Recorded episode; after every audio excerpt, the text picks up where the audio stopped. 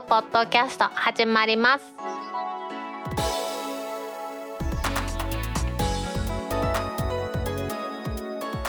2021年7月30日タックポッドキャスト253回目の始まりです。この番組は天王寺アップルクラブの大道とコメントのコーナーからはタックメンバーの北尾姫とお届けします。今日のオープニングで取り上げたいのは総務省が現在進めていますシムロック原則禁止が業界に与える影響メリットばかりではない理由とは IT メディアモバイルからの記事です。タイトルにはねこの記事メリットばかりではない理由とはというふうに書いてますがこれがデメリットかどうかというのは、まあ、聞いていただいた皆さんに判断してもらえばいいと思いますので記事からちょっと内容を紹介していきたいと思います。総務省は現在進めている有識者会議でシムロックを原則禁止とする方針を打ち出しています。このシムロックというのは日本のこの携帯電話業界でそもそもなんでこのシムロックというのが存在してそしてそのシムロックが総務省からなぜ問題されてきたのかというところでですねこの記事はいろいろと書いてあります。シムロックですね。これがフリーであれば端末にですねシムのロックがかかっていなければ1台のスマートフォンで好きな SIM が使えるそもそも SIM ロックってなんやねんっていう話ですね。一応しておきたいと思うんですけれども。携帯電話端末ですね。スマホでもガラケーでもいいんですけれども。そちらをキャリアが売る。そうすることによってその特定のキャリアの SIM それしか使えないようになっているというのが SIM ロックというものですね。ですのでドコモは持ってないですが au とソフトバンクサブブランド持っています。それは使える。例えばソフトバンクの SIM ロックがかかっている端末で Y モバイルの SIM は使えますよということです。逆に言うとこの SIM ロックがかかっている限りは他社の SIM は使えません。ってことは海外に行った時にその国の通信会社携帯電話キャリアの SIM を入れて使おうとしたところでもこれは SIM ロックフリでないと使えないというものです。今ねこの SIM ロックというのは端末販売者キャリアかけてると言いましたけれどもこの SIM ロックと密接な関係にあるのが端末の値引きなんですね。これもちょっと記事から読んでいきますと特定の通信会社の SIM を挿入した時しか通信できないよう端末にロックをかける SIM ロック。日本ではかつて SIM ロックがかかっていることが一般的だったが今後 SIM ロックは原則禁止になります。その理由というのが総務省の有識者会議であります電気通信市場検証会議の中に設置されました競争ルールの検証に関するワーキンググループの中でスイッチング円滑化タスクフォーススイッチングというのはキャリアを乗り換えるという意味のスイッチングなんですけれどもこのスイッチング円滑化タスクフォースで議論の末その報告書にキャリア携帯電話事業者の乗り換えをより円滑にする取り組みに関する議論がなされておりそのテーマの一つとなっていたのが SIM ロック解除の一層の推進だそうです。5月の28日に公開されましたこのワーキンググループの中での報告書では SIM ロックは購入者の利便性を損ない。他社への乗り換えひいては事業者間競争を阻害する効果を有しているとしてキャリアが SIM ロックを受けることは原則禁止することが適当だと。この総務省の有識者会議がもう結論を出したと。現行のですねこのキャリアが売るルールとしては SIM ロックがかかっていることが前提なんですね。で考え方としては SIM ロックを解除しなければいけない場合はどんな場合かというのを設定してやってる。それをこの SIM ロックを変えることが原則禁止というふうにしますと原則ですよ。原則として SIM ロックをかけない。SIM ロックをかけることが禁止されるということなんですね。ただし SIM ロックを変えることができる例外的な場合ということで購入者による不払いリスクが解消できないというふうに事業者が証明した場合、まあ、これだいぶだから考え方変わりますよね。今のところシムロックをかけないフリーにするというのは簡単できますけどそうじゃないと。もう原則は SIM ロックをかけない。つまり SIM ロックは禁止だというふうになってるんですよね。確かにこの SIM ロックってねユーザーから見た場合ですね。そのキャリア以外の SIM を挿入してもですね入れたとしても利用できませんし SIM ロックをかかった端末を使っているんであればキャリアを変える都度ですね端末も変えなくてはいけないということでものすごく不便な存在なんですね。じゃあにもかかわらずなんでキャリアは SIM ロックを解除することを難色示してそれが存在してるのかということなんですがこれが先ほどちょっと言いましたように端末の値引きというものなんですねもともとのビジネスモデルというのがスマートフォンとか端末の価格をものすごく安く実質0円とか100円とかそんなんで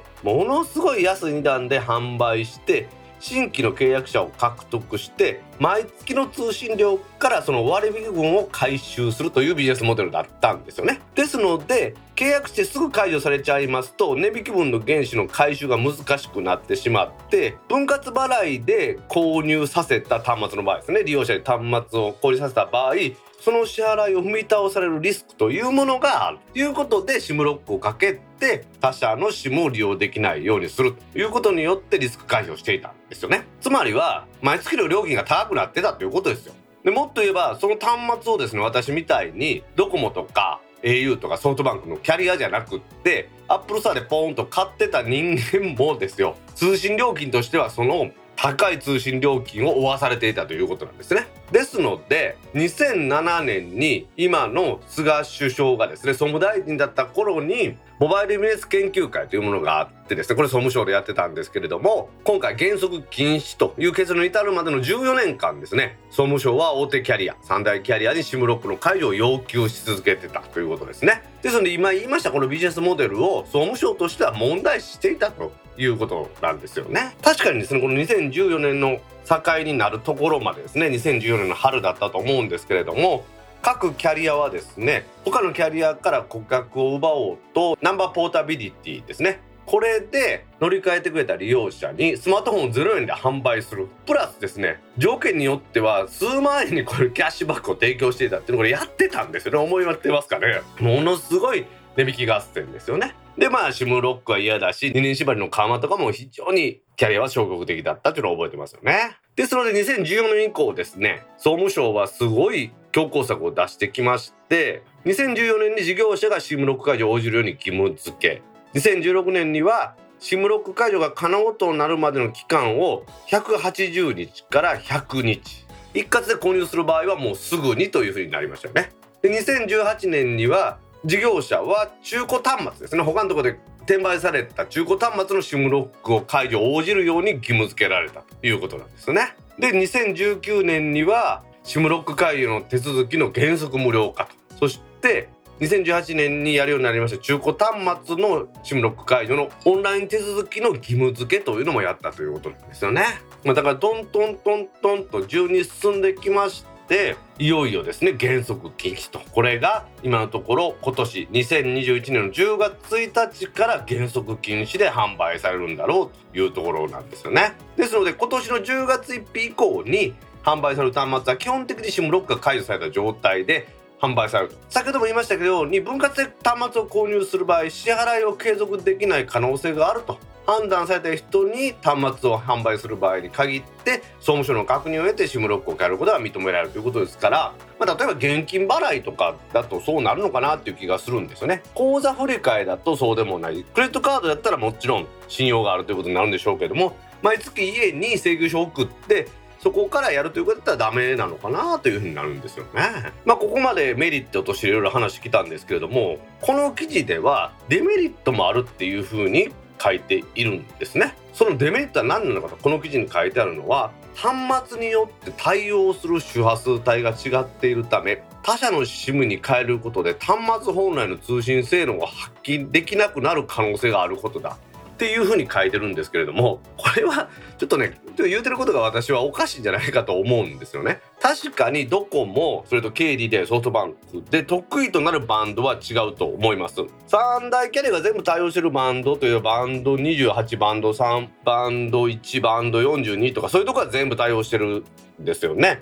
それ以外のところは確かに800メガ帯とか1.5ギガ帯とかで対応してる周波数帯が違うんですけれどもそのキャリアがメーカーと話してそのうち用にやってくれっていうことで作ってる端末であって例えばグローバル展開することを考えています端末だったら特にそんなことは問題ないんじゃないかなと思うんですよね。中に入ってる機械無線機としては別に使えるのがソフトウェアで使えるようにするしないっていうのがほとんどの場合でグローバルで展開しようと思ってる世界中ロートってる端末はいろんなバンドに対応してるんですよねそして自分のところのメーカーで、まあ、1000倍みたいにするもしくは仕様をちょっと変更してもらうという時に自分のところに使いやすいようにやってるということですから特にこれ iPhone なんか買えばそこまでですね大きな影響ではないと思いますので別にデメリットはないと思うんですよね。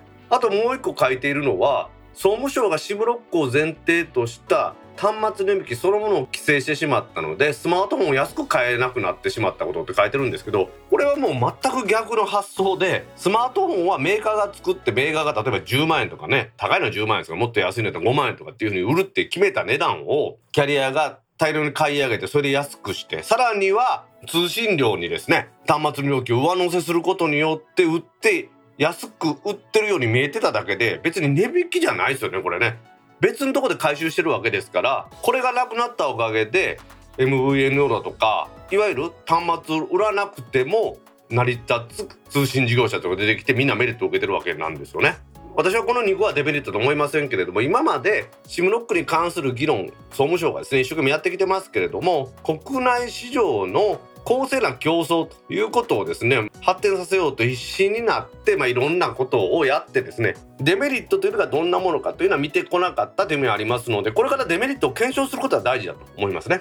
そもそもこの SIM ロックを解除するというものはキャリアが利用者に売った端末ですね。売った端末ですよ。貸してる端末じゃないですからね。売った端末の使用に関して制限をかけるという私は不当な行為だと思っています。それが解除されたからといってデメリットがあるということは全くないと思いますのでね。ぜひですねこの今年の10月1日からの SIM ロックの原則禁止というものに大賛成したいと思います。ちょっとねオープニングだいぶ興奮してしまいましたけれども 各キャリアからね競争が進んでさらには端末のメーカー間の競争が進んで良いものが安く買えるという風になったらいいなと思います。それではタックポッドキャスト2第153回始まります。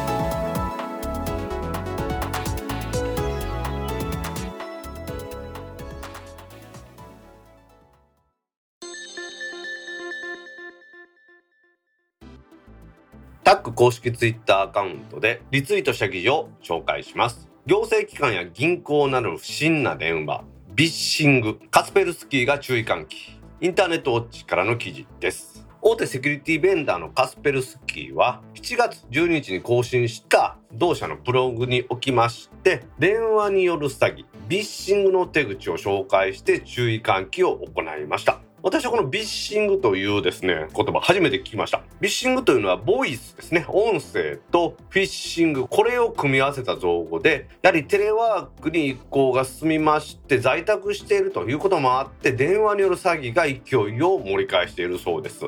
アメリカではこうした詐欺の危険について法執行機関から定期的に公式発表が行われていると。日本でいうところのオレオレ詐欺みたいなね特殊詐欺みたいな感じで扱われているということなんでしょうね。背景にはですね VIP 技術を利用することによって発信者の痕跡を隠しやすくなったこと。そして多発するデータ漏洩によって流出した電話番号を犯罪者が入手するのが簡単になったということ。これがやっぱり大きいようなんですよね。主なビッシングのカテゴリーとしてね4つが紹介されていました。1つ目がテレマーケティング。2つ目が行政機関のなりすまし。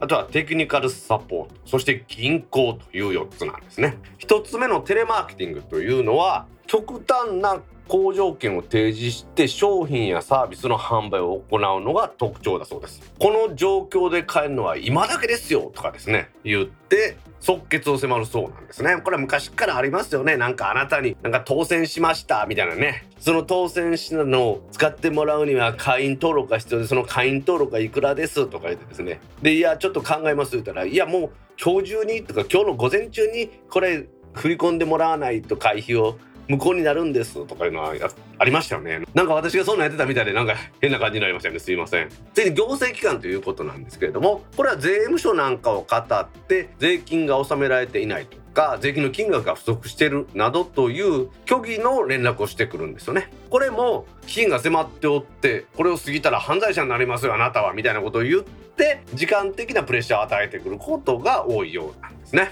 そして面白いなと思うのはですねテクニカルサポートのこれを詐欺するというかですね依頼していないにもかかわらず大手のブランドのテクニカルサポートを語ってあなたのパソコンで問題が発生しているというふうに言ってアカウントの情報を聞き出したりリモートアクセスを設定して乗っ取ってしまうようなことをするということなんですよね。さらにはですねこれあらかじめ PC にマルウェアを感染させておいて問題が発生もしていないのに発生しました問題がみたいな感じで問い合わせの電話番号を記したポップアップなんかを出してですねそこに電話させるっていう手口もあるそうなんですよね。ありますよね私もね。サイトの横にあるところのなんか溶岩のピッと触れてしまったりしたらあなたの Mac はウイルスに感染しましたとか出るんですよね。はいはいでパチって言ってバッテン押して終わりなんですけれども あんなんと一緒ですよね。そこに IP アドレスとか表示されてるだけでいやなんか自分のね情報が抜かれたんじゃないかと思ってしまうと思いますけど、ね、IP アドレスなんか簡単に分かるもんですからどこでもいいんですよね。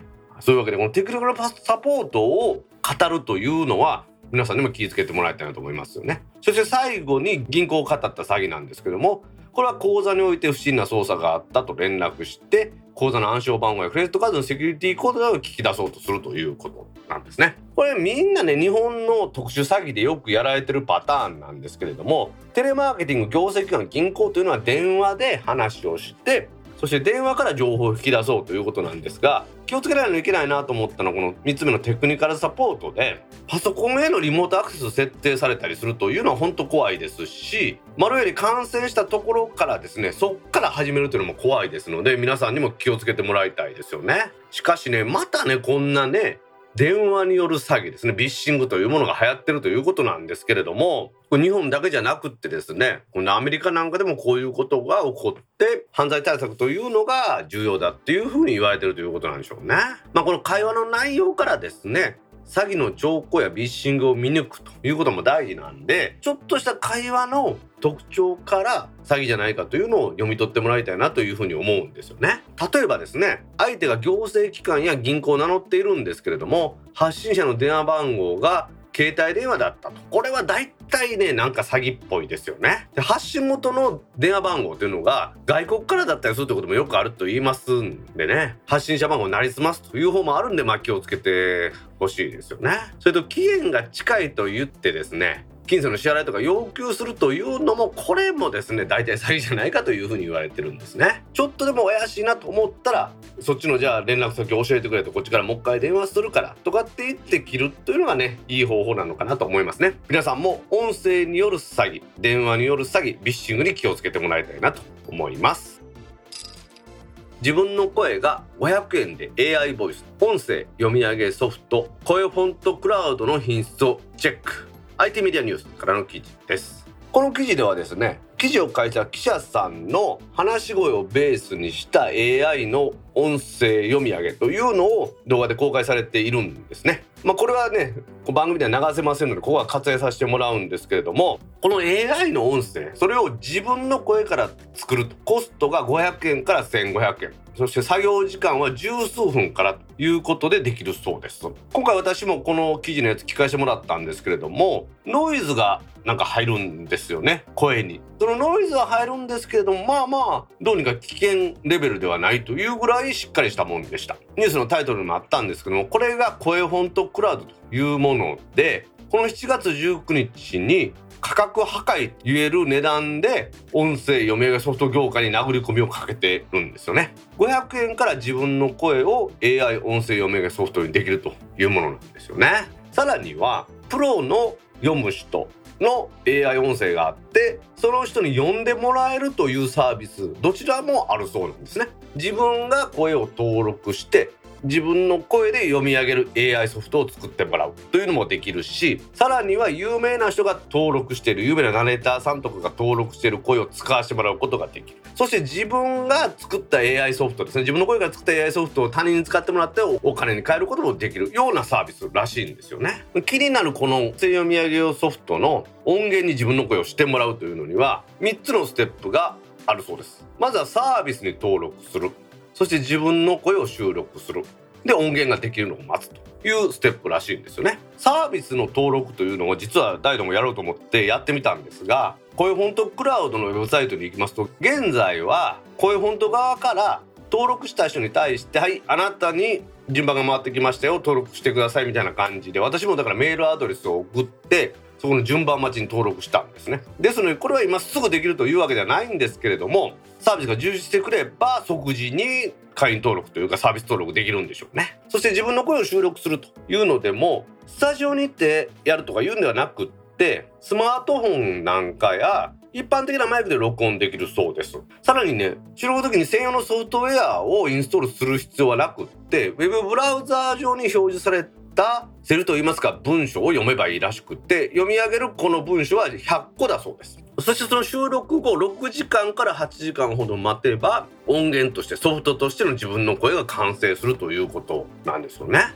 500円でできる範囲というのはこの十数分の収録で100個の文章を読むというところだけなんですけれども1000円のミドルレンジプランだとか1500円のハイエンドプランというのもあってそれぞれ収録時間12時間と長いんですけれどもノイズが乗ったり音声の精度が高くなったりということでお値段なりの精度があると。そういえばですねこれ東芝がやってた声捨てっていうのがあってそれでちょっと私も声作ってみたことあるんですけどいまいちだったんですよね。でこれちょっと調べてみたら当時東芝のやってたサービスとか今は ABEX だそうです。このでも声捨てと大きく違うのは声フォントでは完成した音源を一般公開して収益を得ることも可能でそのプラットフォームがもうサービス上に用意されてるということなんですよね。500円1000円1500円というプラン言いましたけどもこれは音源を作る際のプランでその音源を作るプラン以外に音源を利用する音源を使う人向けのプランというのもあって個人向けのプランだったら500円法人向けのプラン3万円でそれぞれその金額ごとにポイントがもらえてそのポイントを使うことによって公開されてる音源から音声を合成してもらうということができるようなんですよね。作る側はこの音源の利用料自分の声の利用料を1文字合成することに例えば5ポイントとかいう風に決めてできるということなんですね。これなかなか面白いなというふうに思いますよね。姫にこれをねやっとってもらって姫がお休みの時に声で使えたりできたらいいなと思いますしまあでもね人間とのやり取りが面白いからそういう使い方じゃなくってナレーションとかしてもらうのに使うということやったらできるかもしれないですよね。しかしこのね自分の声から合成された AI としてですね音声を合成するという時代がね来てしかもそれがお安くできるという風になるっていうのはこれすごいなと思うんですよね。電子教材なんかねこんな感じの AI での読み上げるっていうのをやってますけれどもやっぱり不自然さが伴いますのでこれが有名なナレーターの方で耳障りもいい音声でしかも本当に人間が喋ってるみたいになればですね夢の広がるサービスだと思います。この合成音声サービスですね。まだまだ発展する余地はあると思いますのでこれから見守っていきたいなと思います。音声 SNS のクラブハウス招待なしで誰でも利用可能に気になる気になるさんの記事です。今月7月22日音声 SNS のクラブハウスが招待なしで誰でも利用できるようになりました。クラブハウスは2020年の5月に正式サービスが開始されました SNS でこれまではすでに会員となっているサービスを使用しているユーザーからの招待を受けなければアカウントを作成することができませんでしたが7月22日から招待を必要とせず使いたいという全てのユーザーで利用可能になったということなんですよね。実際にこれが流行りだしたのは今年の1月ぐらいからで私もやってたんですがやってたんですがおかしいですね。やってますし英字も大阪なんかの副音声としてこのクラブハウスを利用して皆さんにブロードキャストではなくですね一方通行ではなくって双方向の音声 SNS として楽しむということをやっています。ただしですねもう Twitter なんかが同様のサービスを開始してまして利用者が激減しているという噂があるんですけども実際に私がやってみても利用者が激減しているという印象しかありません。マニアと言いますかクラブハウス大好きという人もいっぱいおって根強い人気もありますということですから待っていた方ですねクラブハウスに入りたいというふうに待ってた方は是非ですねアカウントを作ってもらって皆さんとねお話できたらなと思ってます。このニュースが7月の22日に発表されてから大道としてはですね1日1回ずつぐらいクラブハウスの天王寺アップルクラブの部屋を作って誰か来えへんかなと思ってやってみたんですが2 3 0分ね一人でずっともらってる状況で誰も来ないのでもうちょっとあの諦めました。発表された当初はねもう紹介してくれませんかというのが SNS で飛び交ってましたしメルカリとかでクラブハウスの招待箱を高いお値段で売るっていうこともやってたんですけれどもやっとですね招待不要で参加できるということで逆にこれはね招待不要で参加できるんだったらもうええやっていう方も増えてるんじゃないかなというふうに思うんですよね。あのミクシーっていうのねそういうサービスありましたけどもありましたよだからですね今でもありますけどミクシーもね招待制であの頃なんか招待してもらって入るっていうのが楽しかってなんかいろんなことをねやった覚えがあるんですけれども今も招待じゃなくなってなんか下火になってますよねまあまあ別にミクシーが悪いとかじゃなくって SNS って流行り廃りがあってサービスの内容を大きく変えるというのはやっぱり難しいところがあると思うんですよね。やっぱりこのツイッターとかフェイスブックみたいなプラットフォームになるようなサービスそしてそれにプラスしてこのクラブハウスみたいな音声が使えるサービスを一つ増やすというような感じでみんなが使っていくということなのかなと思うんですよね。電気屋ウォーカーさんなんかの収録の方法を見ていてですねディスコードで公開収録しながらやると。いうのが基本でやられてるんですよね。あれを見てねいいなと思ってですねやろうかなと思ったこともあったんですけれどもなかなかね公開収録してやるっていう勇気がなくってでクラブハウスで自分の一人収録を配信したりしたっていうことは何回かあるんですね。一人収録やったら。ええかなと思ってですね。ですのでこの番組タックポッドキャストとして今ディスコードサーバーを運営していてそこで皆さんと交流したりだとかあとはリスナーさん同士でお話してもらったりというのも目指してます。さらにはこのディスコードサーバーの中には音声交流の部屋というのも作ってましてもしね皆さんと機会が合えばこの音声交流の場でクラブハウス的にねコミュニケーション取れたらいいなと思ってますんでね。クラブハウスで特定多数の方と交流するという方法もいいですしディスコードのように招待してもらって入ってそこだけのサーバー内でコミュニケーションを取るというのも面白いと思いますんでね。まだまだこの音声 SNS というのはこれから新しいサービス出てくると思いますんでね。誰でも一度はやってみてそしてその後どうなるかというのはそのサービスの面白さ次第なのかなと思います。クランクを回して遊ぶプレイデート。7月25日金から予約開始。ギズモンドジャパンからの記事です。モノクロの液晶画面にクランクがくっついたゲーム機。プレイデートというものが日本時間では7月の30日金曜日。この番組配信されて2時間後ですよ。午前2時から先行予約を開始します。これはあのパニックさんって皆さんご存知ですよね。トランスミットとかですね。FTP の転送するアプリなんかで有名ですね。今トランスミッターは5までいってると思うんですけれどもそのパニックさんが全く新しいコンセプトの携帯ゲーム機として発表されました。これがね2019年の5月ですから今から2年ほど前に発表されてパニックの日本代表の長谷川さんからその話を聞いてですねぜひ長谷川さん来てお話してくださいよって言ってたんですけどなかなかちょっと実現できずに発表前にね端末見してもらったりしたらいいなと思ってたらなんと7月の30日アメリカ時間では7月29日みたいなんですけれども7月30日日本時間では7月30日の午前2時から先行予約を開始するということらしいです。これすごいなと思うのはですよ。なんと画面はモノクロ液晶です。この時代にカラーじゃなくてモノクロ液晶です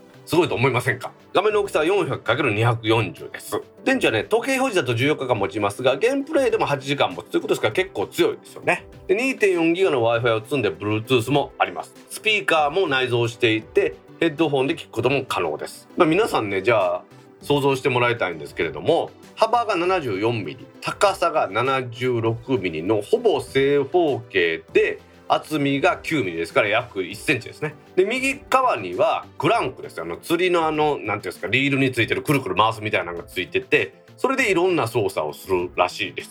液晶は本体の上半分で下半分には十字キーと AB ボタンがついてるというところなんですよね。お値段は179ドル約180ドルということですから決してお値段もそんなに安くないんですけれども私はこれだいぶ楽しみにしています。面白そうじゃないですかこれですね。公式サイトを見ますといろいろと書いてあるんですけれどもこのプレイデートはグローバル版というもので出荷時点で日本語は含まれていないそうです。2020年以降にソフトウェアアップデートで日本語にも対応していくということなんですね。初回のこの7月30日の予約は約2万台を今年の年末までに出荷して2万台を超える分に関しては来年に出荷しますということですちゃんと日本で使用するのに必要な電波の認証技的とかそういうのは全部取っていますので電波違反になることなく安心して遊べるということですから中華製のね怪しいゲーム機で結構技的を取ってなかったそれが電波法違反だというような端末たまにありますんでねそういうところを考えるとこれはちゃんとパニックさんね考えてやってるんだなというふうな気がしますよね。気になるゲームですけれども今のところ内容に関しては詳しく発表されていないんですけれどもどんな感じでゲームをリリースしているかというのはすでに発表されています。シーズン1として12週間にわたって毎週2タイトルずつ24タイトルの発表が決まっています。このシーズン1のですから24タイトルは絶対で総合に関してはわからないんですけれどもシーズン1で終わるってことはないんじゃないかなと思ってるんですよね。24本だけで終わったらみんな怒るでしょ？だからシーズン2ぐらいまで行ってくれると思うんですけれども売れ方次第だと思うので不透明なところですよね。しかしこれね黄色い筐体でほぼ正方形でで厚みが10ミリで右にクランクついてるっていう感じでですねわしこのクランクでくるくるくるくる回すというところのこのコンセプトになんかすごく興奮してるんです。なんかちょっとチープで面白いじゃないですか。こういうね遊び心の端末というかねゲーム機っていうのが大好きで確かに任天堂のスイッチとかすごいですよ。あの値段であんだけできるのはすごいんですけれどもそうじゃなくってこういう今までと違うゲーム機が出るというところに私は面白さを感じるところなんですね。パニックが発表したこのプレイデートですね。今日の午前2時から予約されています。誰でもねぜひ予約して買ってみたいと思います。手元に届いたらねまた番組でも皆さんにお話したいと思いますのでご期待ください。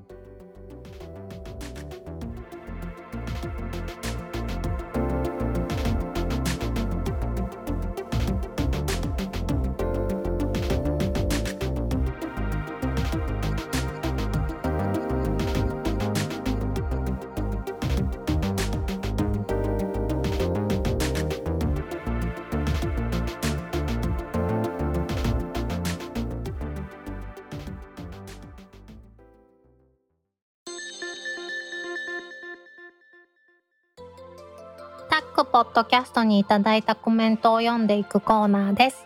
このコーナーからはタックメンバーの北尾姫とお届けします。皆さんコメントありがとうございます。今週もたくさんのコメントありがとうございます。まずはじめにディスコードサーバーにいただいたコメントを紹介します。はいお願いします。小銭の両替についてですが郵便局及びゆうちょ銀行は両替商でないので両替商の銀行と両替の観念が違うのではないでしょうか。銀行にある両替商のプレートがゆうちょ銀行には見当たらないのでイタルコースさんから7月24日7時56分にコメントいただきました。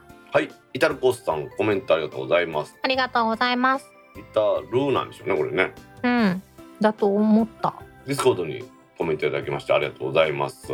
はいまあ、これはあの旧制度というか大蔵省の頃からの両替商っていう認可制の商売があったんですね。うん。もともとその両替商っていうのは江戸時代からある商売でまあ金融業のことですね。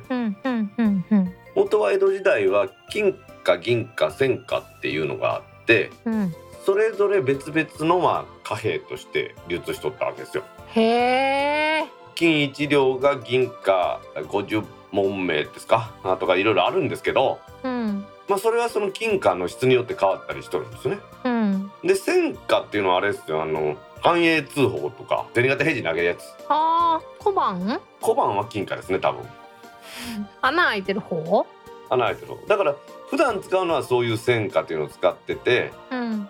多分ですけど大きい取引とかには銀貨とかを使ってもっと大きい取引には金貨でまあそのお金を貯めとくとかその貯蔵するのに使ったんじゃないかと思う。それだって戦貨やったらすごい大変じゃないですか。量が多いから。うん。今でも1円玉で貯金する人いないでしょ。うん。まあそんな感じなんでしょうね。うーん。で確かにもともと友情銀行は両替商じゃないですね。郵便局という特別なその国の運営してる機関で金融業をやってたっていうことですからね、うんうんうん。その後その友情銀行も銀行だってことになって今に至ってるっていう感じですね。なるほどまあ実際にですね私が経験した話でうん。ATM で下ろしたお金をうん。友情銀行の窓口でこれ両替できますか？って実はできませんと。うちは両替ができないんです。とへえ。どうしたらいいですか？って言ったらこのお金を預けてもらって引き出す時にこのお金で500円玉例えば20枚で1万円くださいとかっていう指定はできますって言われた。へえ今はその両替商とかっていうのは、まあ、外貨の両替とかそんなんももう今はもう誰でもできるんですよ。だから街中に両替する機械とか置いてあるでしょ今。うん。うんなのでまあそういうこと。で昔はそういうふうに一個一個お金を取り扱うにはこれをできるあれをできるって細かく分けてしかもそれを許可を得てみんなやってたっていうことですね。うーん。だから今この両替商っていうプレート今でも銀行にあるんですかね。私も最近しげしげと見てないので私は読めなかったぐらいなのであ昔というか昔の銀行は全部両替商っていう看板を上げてたんですよ。なんでか言ったら大蔵省の規定でその両替商のうん認可を受けてさらにそれを入り口に表示しておかないとダメっていう規則があったんですよね昔は。うーんあの携帯電話に技的マークつけなあきませんのと一緒ですよ。うんうんうんうんなんか金融はねいろいろと緩和されてもういろんなことができるようになったんで逆に言うと郵便局がなくなったって話ですよあんまり緩和されすぎて。まあそういう考え方もできますからね。ところで銀行のマークってさうんうんどんなマーク？え地図のマークのこと言ってんの？そうそうそうそう。丸二千何線ねそれ。全く言ってることがわからへん。丸と線しかほぼ使わへんやんでも。銀行のマークってですねもともとはこれ。あほんまや。両替マーク。両替マーク？何それ？両替商のマークが今の銀行マークなんや。あまあねそうですね。で両替商のこのマークはもともと何かっていうとうん。奮動です奮動はかり。天秤で測る時のもう片っぽに乗せる重りですわ。もともと両替商っていうのはうん。金とか銀とかっていうのはまあその含有率にもよるんですけど要はうん。貴金属じゃないですか。うん。だからそれ自体に価値があって重さを測っていくらだっていうのがやってたと。それに対して戦果っていうのはあれでしょ？その金属に値打ちがあるんじゃなくてこれがいくらですって決まってるってみたいな感じというの違いですわうね。なるほどでしょ？というわけで両替商という言葉も最近は聞かなくなりましたね。はい。というわけでイタルコースさんコメントありがとうございました。ありがとうございました。続きましてツイッターでハッシュタグタックキャストとタック宛てにツイートいただいた中から一部を紹介します。はいお願いします。今日もう一度配信されます？ネオさんから7月23日6時4分にツイートいただきました。はいもう一ついきましょはい。あれ？早めの配信だったのですかね？最近未調ポッドキャストが増えているので助かりますガノさんから7月23日12時1分にツイートいただきましたう。はいネオさんガノさんコメントありがとうございます。ありがとうございます先週の4月23日の配信ですけどうん10時ぐらいにしたみたいですね。私もこれツイート見てあまたやりよったって知ったこれね今週ねなかなか編集が進まんで直前までやってたんですよ。9時54分ぐらいまで編集してたんですよね。うん。ほんで今回は失敗したという感覚もなかったんです実は。もうもうヘロヘロで10時ぐらいに配信してもう寝ましたからすぐ。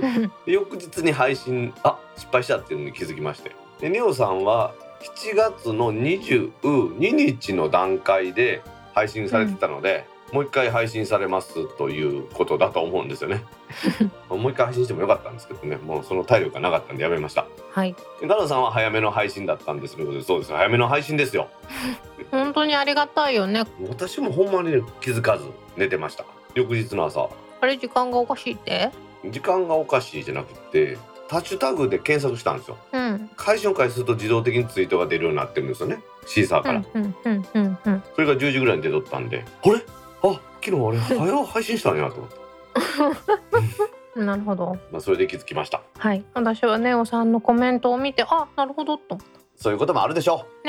そういうわけでネオさんナノさんコメントありがとうございました。ありがとうございました。続きまして休みだと聞くタイミングが難しいみどりんさんから7月23日14時47分にツイートいただきました。はい。みどりんさんコメントありがとうございます。ありがとうございます。そうなんですよね。今回は連休のど真ん中に配信したので皆さんなかなか聞くのが難しいんだろうなとは思ってました、うんうん。確かに。よくわかりますね。私もねほとんどのポッドキャストが朝の出勤と帰ってくる電車の中で聞いてますんでうん。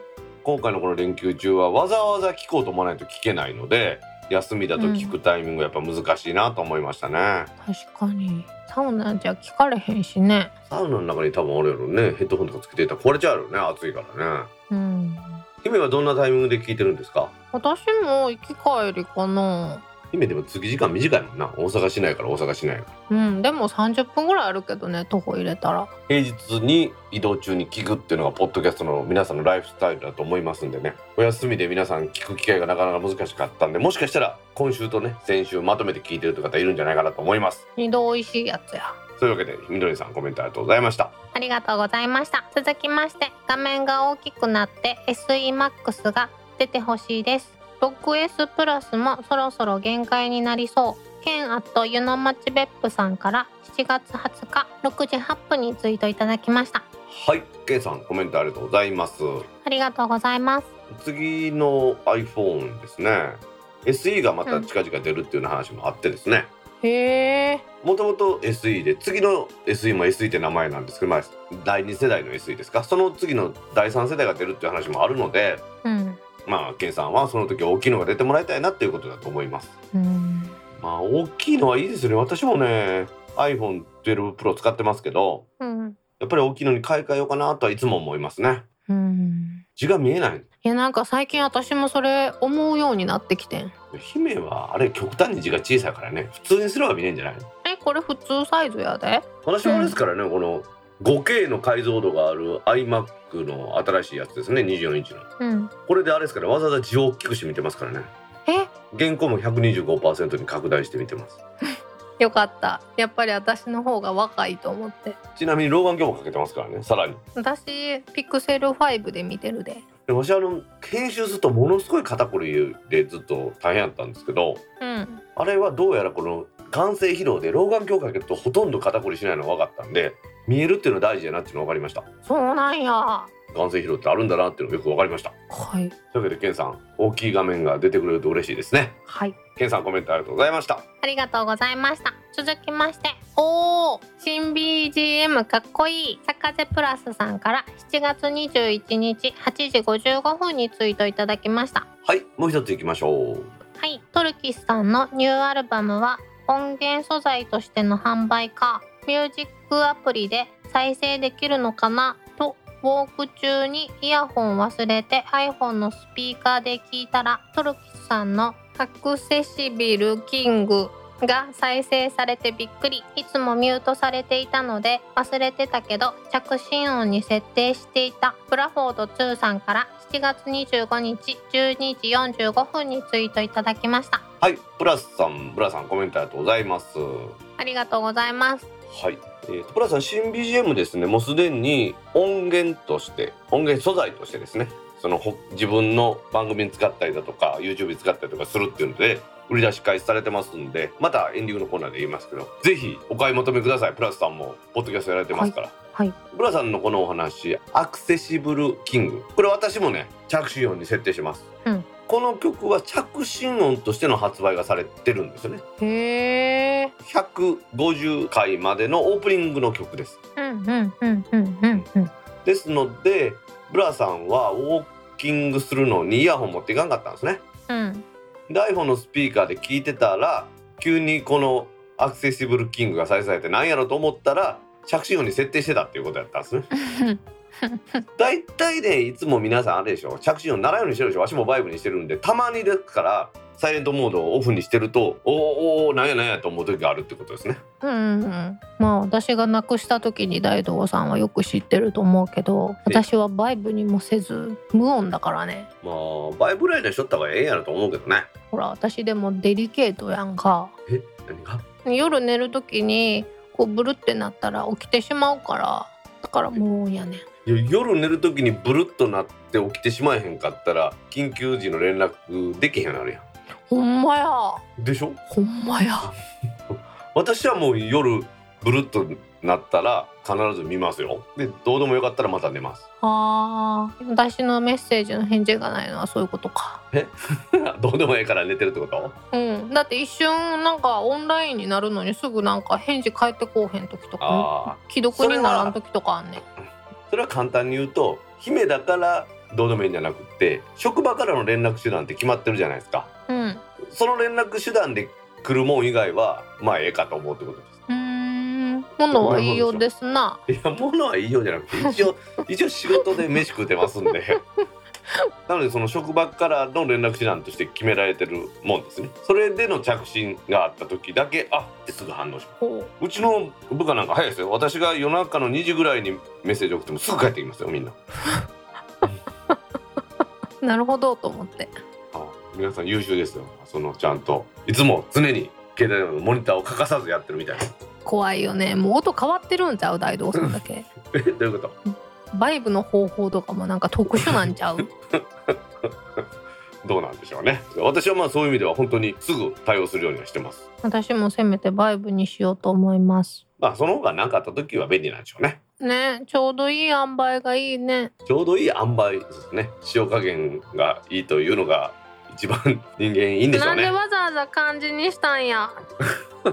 感じというかそういうことでしょ？いい塩梅ってね、うん。あのうん。なんですかね。ごめんね。井村屋の小豆バーにはちょっと塩が入ってるんで甘く感じるっていう話ですよね。あー今日551のアイスキャンディー買って帰ろうと思ってたのにあああれね6個以上買うとドライアイスを詰めてくれるという。もう全部食べた結果フルーツが一番美味しい。いちごとパインとみかんが入ったやつ。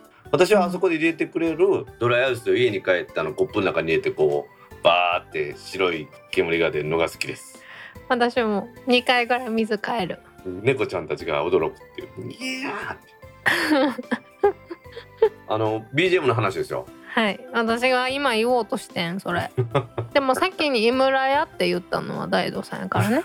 そうね。というわけでこれからもいい塩梅で暮らしていきたいと思います。はい。プラスさんプラスさんコメントありがとうございました。ありがとうございました。続きましてお待たせしました。電気屋ウォーカー配信スタートです。078タックポッドキャストの大道さん柴さんと語るナスの必要性大道さん柴さんとナスの必要性や具体的な利用シーンをテーマにゆるくお話ししてます。コーヒーさんから4月21日22時にツイートいただきました。はいコーヒーさんコメントありがとうございます。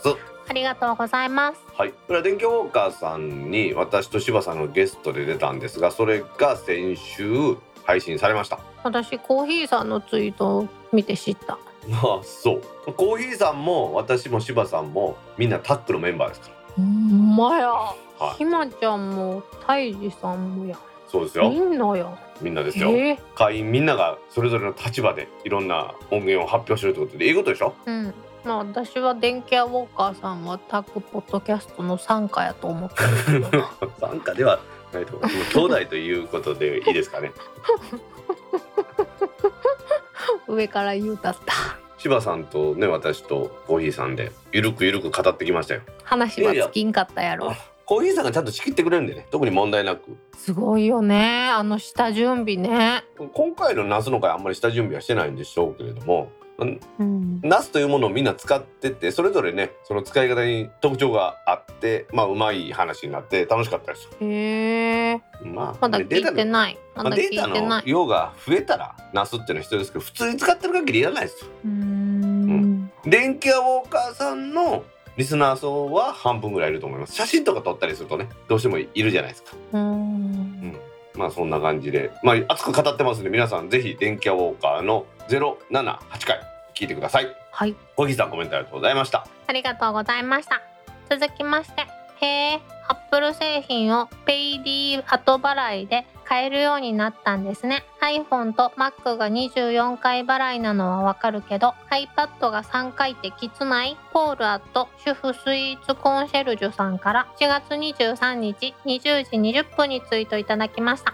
はいポールさんコメントありがとうございますこありがとうございます。のペイディ後払いっていうので分割ができるようになったんですうん。であの安いもんやったら3回高いもんやって24回かなと思ってたんですけどそうじゃなくってうん。お値段じゃなくて iPad とかは3回なんですよね iPhone と Mac が24回なんで iPad の方が Mac より高いのもあるし iPhone より高いのもあるからその Apple の買ってもらいたい度なのかなと思ってるんですよ。わかりやす。24回払いにして買ってもらいたい iPhone と Mac はっていうことなのかなと思ってます。はあ。確かにそうでしょだって iPad の12.91のプロとかやったらすごい値段するんですよ今ちょっとね見てみますけど今 Apple のページ見てるんですけどねうん。iPad の iPad Pro のえでかい方ねいわゆるほとんど13インチ柴さんが昔持ってたデカパッドですよ。うん。あれのまあ例えば1テラのセルラーモデルにしたらお値段23万1800円なんですよ。わあもう私の1テラ MacBook よりもはるかに高い高いでしょ。でも3回払い。でそれに対して Mac ね。Mac や例えば iMac ね私も使ってますけど iMac のそんな高くないモデルこれを選択すると15万4800円なんですよ。これは3回じゃなくて24回払いです1回6450円の24回払いなんですえー、すごくない？iPad なんてさ3回払いにしてしまったら、うん。SE より高くなるやん。1回あたりがね。なのでポールさんの言う通り iPad って3回きつくないってきついですよこれ。きついです。iPad これ3回で買える人は多分1回で買います。そうね。そうね8万円ボンって払えるんやったら24万円も払えそうな気するね。うん。まあそういうわけで。でも今の iMac のね一番この安いモデルの24回ですと1回6450円っていうのはすごく安く感じますよね。おーなのでその感覚で買わせようとしてるんですよこれは。うん。でもまんまと買ってしまいそうそれ。まあでもやっぱり iPad の3回はきついです。きついです。というわけでポールさんコメントありがとうございました。ありがとうございました。続きましておまけのコーナーのにゃんこちゃんは大道さんに合いの手を入れている感じですね。邪魔というよりもナイスアシスト。イクラムさんから7月24日16時13分にツイートいただきました。はいイクラムさんコメントありがとうございます。ありがとうございます。まあね合いの手入れてるんですかねあいつね。あの実は私が喋ってると被ってるところはもう一回喋るでしょわしが。うん。だから切ってるんですよ。どうしても切れないとこしか猫の鳴きを入れてないのでまあおまけのコーナーとかはね別にその猫の音をわざわざ残したりしてやってますけど本編ではそれやってないんですよ。もうニャーニャーニャーニャーね。ニャーニャー。うるさいぐらいニャーニャー言いますから、うんでもさ確実に喋っとるよねあの子たちね。まあ、特に次男猫は喋ってますね。要求がもうなんかこう分かりやすいです。ニャーニャーご飯の時の鳴き方とあの寝室にママがおるからママのところに連れてけ扉開けろっていう時は、うん、分かりやすいですもんね。一匹で来るのはいいんですよ。長男猫なんか一匹で来てくるからいいですけどこうご飯欲しいとかみんなで迫ってきて上から下から邪魔するからですね。ちょっと幸せよねでもね。3匹集まってくるってね。ご飯あげたらもう全く興味ないって感じですからねいやでも本能のままに生きてるってことだよ。ねでも暑いとねやっぱり猫も食欲ないみたいですよ。最近は。最近はだからニャーニャー言うからご飯あげるじゃないですか、うん。ほんならご飯ちょっと残してますもんねみんな。へえ。誰かが残しただけやったら食欲旺盛なやつが食いに行くからいいんですよ。うん。だけどみんな暑いからだれてますね本当に。猫が伸びてますでもさ大道さんとこさ常に温度管理されてるやろ？常にクーラー入れてますよ。えじゃあだれる？暇なんてなくない？いやそれでも暑いんじゃないですか。そっか毛皮着てるからうかん。で私は短パン T シャツで折ってちょうどいいぐらいの温度です。そっかそう考えると毛皮着てるとまだ暑いんだろうね。まあそうね。冬の寒い部屋でねまあ暖房入れとったとしても短パン T シャツやっぱ寒いもんね。うん。うちのにゃんこたちは愛の手を入れてるように聞こえるような編集になってますが壮絶に邪魔をしてきます。姫はそれをよく知っています。はい。噛むからね。マウスを触る手を噛むからね。子供やな。びっくりするもんね。何が起こったか分からへん。いたたたというわけで皆さんまたねうちの猫もこのポッドキャストに出演しますんで可愛がってやってください。はい。イクラムさんコメントありがとうございました。ありがとうございました。今週のコメントは以上です。皆さんコメントありがとうございました当番組宛てのコメントは Apple Podcast アプリのレビュー Facebook ページへのコメントタック公式ブログへのコメント Google コメントフォーム Discord サーバー Twitter のメンションハッシュタグタックキャストなどでお待ちしています。お待ちしてます。今週も皆さんコメントありがとうございました。ありがとうございました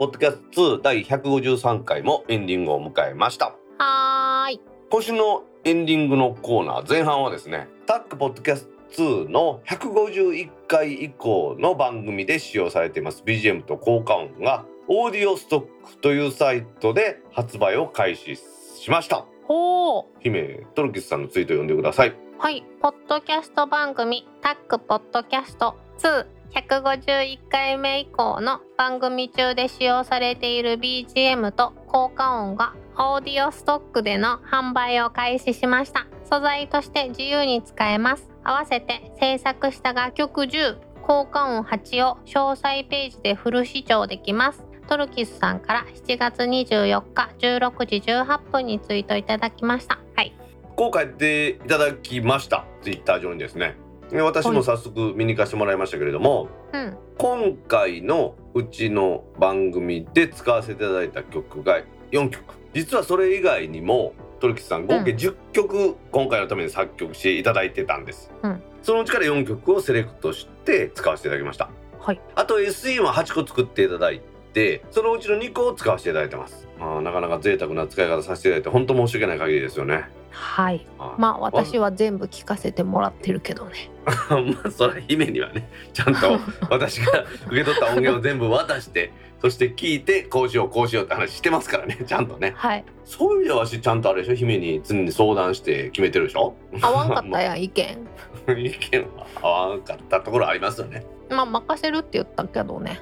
で今回この楽曲ですね1曲が3300円で発売されてます。おで SE の方は550円。まあ3000と500円ってことですね、税抜きで,、うんうんうんで今までと全く違うところがあってうん。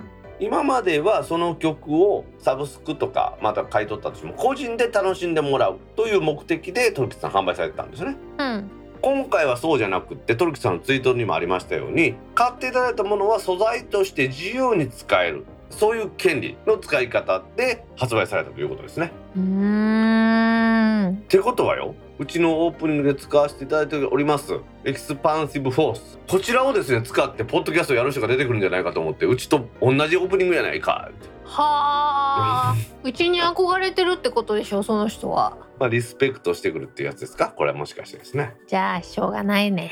はいしょうがないですよまあちょっと大道さんの顔を一回見てもらおうと思うけどね。いやそうそういう問題じゃんこれがねまあうちよりもねこうなんかねリスナーの数が少ない番組やったら真似しやがってというふうに言えるんでしょうけどもうめちゃめちゃ有名どころが使ってきたらうちが真似したみたいに思われますよねうん 確実にそうなるね。確実にそうなるのであの、うんランキング上位の番組の方は使わないでくださはい。ちょっと一回顔を貸してもらおうかね。そしたらね。い いやいやいやでも何でも言いますけ使うはね。か勝った方がどのように使うかは我々がその選択できることじゃありませんのでぜひですねトルキスさんの曲皆さん買っていただいて YouTube だとかあとはポッドキャストで使ってくださいうん。何にする？何を？何を配信する？何を配信する？サウナ道でいいんじゃん。サウナ道？茶道ですか？茶道ってもうすでにまああるんですけど。でサウナの中にカメラ持ち込まれへんの？なんかコンクールさ、サウナのドラマ二つあるやろなんか。じゃあごめん。おあのリスナーの皆さんに分かるように言い直してください。はいあのもう一度。7月7月からのさ、7月9月のドラマでほうほう。サウナ系のドラマ二つあるやろ？あそうなのまあ一応茶道2021っていうのは新しくまた始まって前やった茶道の続きなんですけど、それは知ってるけど、ドラマまだあんの、私それ以外にあの BS 朝日でやってる「サウナをめでたい」っていう壇蜜さんがナレーションしてる番組あるんですね。いろんなそサウナショー。出てきた。うん、それはドラマではないんです。サウナを訪問する番組なんでドラマがあるんやってちょっと見てみたいですね。え、ドラマじゃないんかな？と茶道2021は間違いなくドラマですえ、あのあれだよね。あの男の人三人のやつだよね。そうそうそうそうそうそうわし、んそれのバックナンバーが見たいからあれはもうパラビ会員になったよお前何個有料オンデマンドサブスクリプションに入ってんねんって言いたいんやろ？うんうん。全然聞いてなかった。サウナぼっちってやつ。あはいまた機会があったら見ようと思います見えへんやつやろ。いけた？ら行くわみたいなやつやろそれ。はい。はい。というわけでエンディング前半戦トルキスさんが新しくですねオーディオストックで楽曲を販売されているというお話でした。はい。で今日のエンディング後半はですねオンライン花火大会の話をしたいと思います、はい。えーライフハッカーからの記事なんですけれどもオンライン花火大会が今後のスタンダードに山形大花火大会の挑戦という記事がありました。山形！この山形大花火大会っていうのは1980年から40年ぐらい続いてる花火大会だそうです。はい。確かに私大阪に住んでますけどこの山形の花火って結構有名ですよね。知らん。この記事で見ると毎年2万発打ち上げてたってことですがすごいでしょ？へえすごっ。この花火大会が2020年はコロナの影響で中止になったらしいんですけどうん。今年も中止かというところを今年はオンラインでやるということなんですよね。えー、どういうこと？多分エイジも大阪の真似したんじゃないかっていうのがまず一番最初の感想なんですよ。え ちょっと引いた。で詳しくお話していくんですけれどもはい。もともとこの山形大花火大会というのは山形の河川敷でやってて4万人が集まる大きな大会だったそうです。県内外から4万人の方が集まってくれるということでテレビでも放送してたのでうん。大体10万人の人が見てるというすごい大会だったそうです。へえでこれをですね場所をですよ山形の駅からちょっと歩いて行ったところにあります花城公園。うん。あのもともと山形城があった公園ですね。うん。そちらで、まあ、場所を変えてその中心地でやって基本的には一般の観客の方は入れずにさらには2万発から5万発程度に減らしましてちょっと待って2万発から5万発って増えとるやないか。あごめんごめんごめん。2万発5000発やったごめん。打ち上げ数も2万発から5000発ぐらいに減らしてですね。うん。そしてドローンによる空撮とかして YouTube で配信するということらしいです。へえ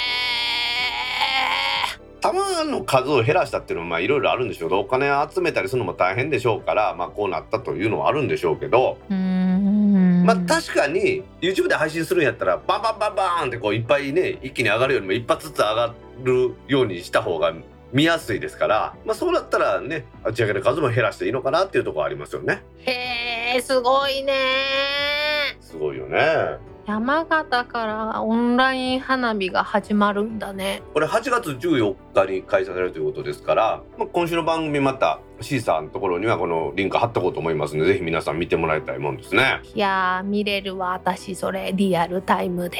もう見ましょう見ましょう。はい。でこの花火大会の資金ですね。毎年4月ぐらいから青年会議所のメンバーが100人がですねそれぞれいろんなとこ回って集めるってことをやってるらしいんですよ。素晴らしいですよね。うん地元の皆さんが集めたお金で地元の皆さんがスポンサーになってこの花火大会をやってるということなんでしょうね。うん私もね一時期ね職場で花火大会をやってたんですけど。へえで地元のその商工会議所と共催にしてもらってそちらの方が花火の資金を集めるっていうのをやってくれてたんですね。うん。ですが我々お金出さないわけにいかないんでそちらに寄付させてもらってやったんですけどうんある年台風が来て花火大会中止になったんですよね。でその出した金返してくれるのかなと思ったらあれ花火はもう買ってるんでですね。手配してるんでうん。そのお金は全部ちゃんと花火に使ったらしいですえー、花火殺し。うん。でその花火はねその次の年に打ち上げれるかというとダメだそうです。みんな廃棄処分になるそうですあれって。えー、花火職人さんの苦労が そう命がけの苦労が。なんかバラして中だけ使えんじゃないのって話を聞いたらその危ないんでやらんそうですねうんうんうん。なのであの花火職人の皆さんが作った花火はもう作ったら打ち上げるしかないと。それをどっかに転用するとか後に使うっていうのはできないそうです。それ勉強になりました。いやーもったいないね。でもむやみやたらにそんな何発もあげられないしね。しかし最近うん花火見に行ってないね。なんか今年天神祭りでちょっとだけサプライズ花火があったんでしょ？えどこで？大川で？じゃあ。淀屋橋らへんかなじゃあ土佐堀川かあの辺でやったんですね。うん。見たかったなー AJ も大阪でね皆さんで戦場バーベキュー2回ほどやりましたけどあの辺通りますけどね今度天神祭りの船借ります？はあ、一人10万ぐらい払わなあかんねでも。うん、ちょっとやってみたいよね。ここはどっかにスポンサーになってもらってやってみますか？ちょっとやってみたいよね。いや無理や誰1年前から船とかチャーターせんと無理やからね。いやあのお金積んでも困るんでっていうレベルよね。遠いところからさ例えばあの兵庫県の端っこの方とかさ徳島県で船借りて、大阪湾を渡って、あの入るわ川に。わし一応免許はあるんでうんなんかできそうな気がするからやめて。問題はあれやでわし機嫌悪なのでなんでか言ったらみんな飲んでてわし飲まれへんやん。操縦しとったら。めちゃめちゃ機嫌悪なるかも。もうすぐ解散になるんやろ。姫飲みに行こう。飲みに行こう。どっか行こ 花火打ち上がる前に今日はちょっともう解散しましょうう ちょっと水量が多いのでここ通れませんとかって嘘つくんやろ。それリアルにあった話やけどね。まあそういうわけでねこの花火大会をオンラインでするっていう発想は素晴らしいですし AJ も大阪もいろいろ悩んだんですけどうん。結局オンラインでする発想っていうのはなかなかなかったわけで他の AUGM で追従してるとこも今んだありませんしうんやっぱりこういう逆境の時こそ発想を転換して皆が楽しめるということを考えるっていうのは大事なんだろうなっていうのはよく分かりましたね。だって涼しいところで見れんねんで いやまあそ所詮テレビやけどね。あでもさあのわざわざさ、うんその日のためにホテルよく見える部屋だけめっちゃ高なるやんまあ高なるねあんな感じやろ？屋上バーベキューとかできるとことかめっちゃ大変よね。うん。あんな感じやろでも言ってみたら、あんな感じやね。そんなん家でできんねんで。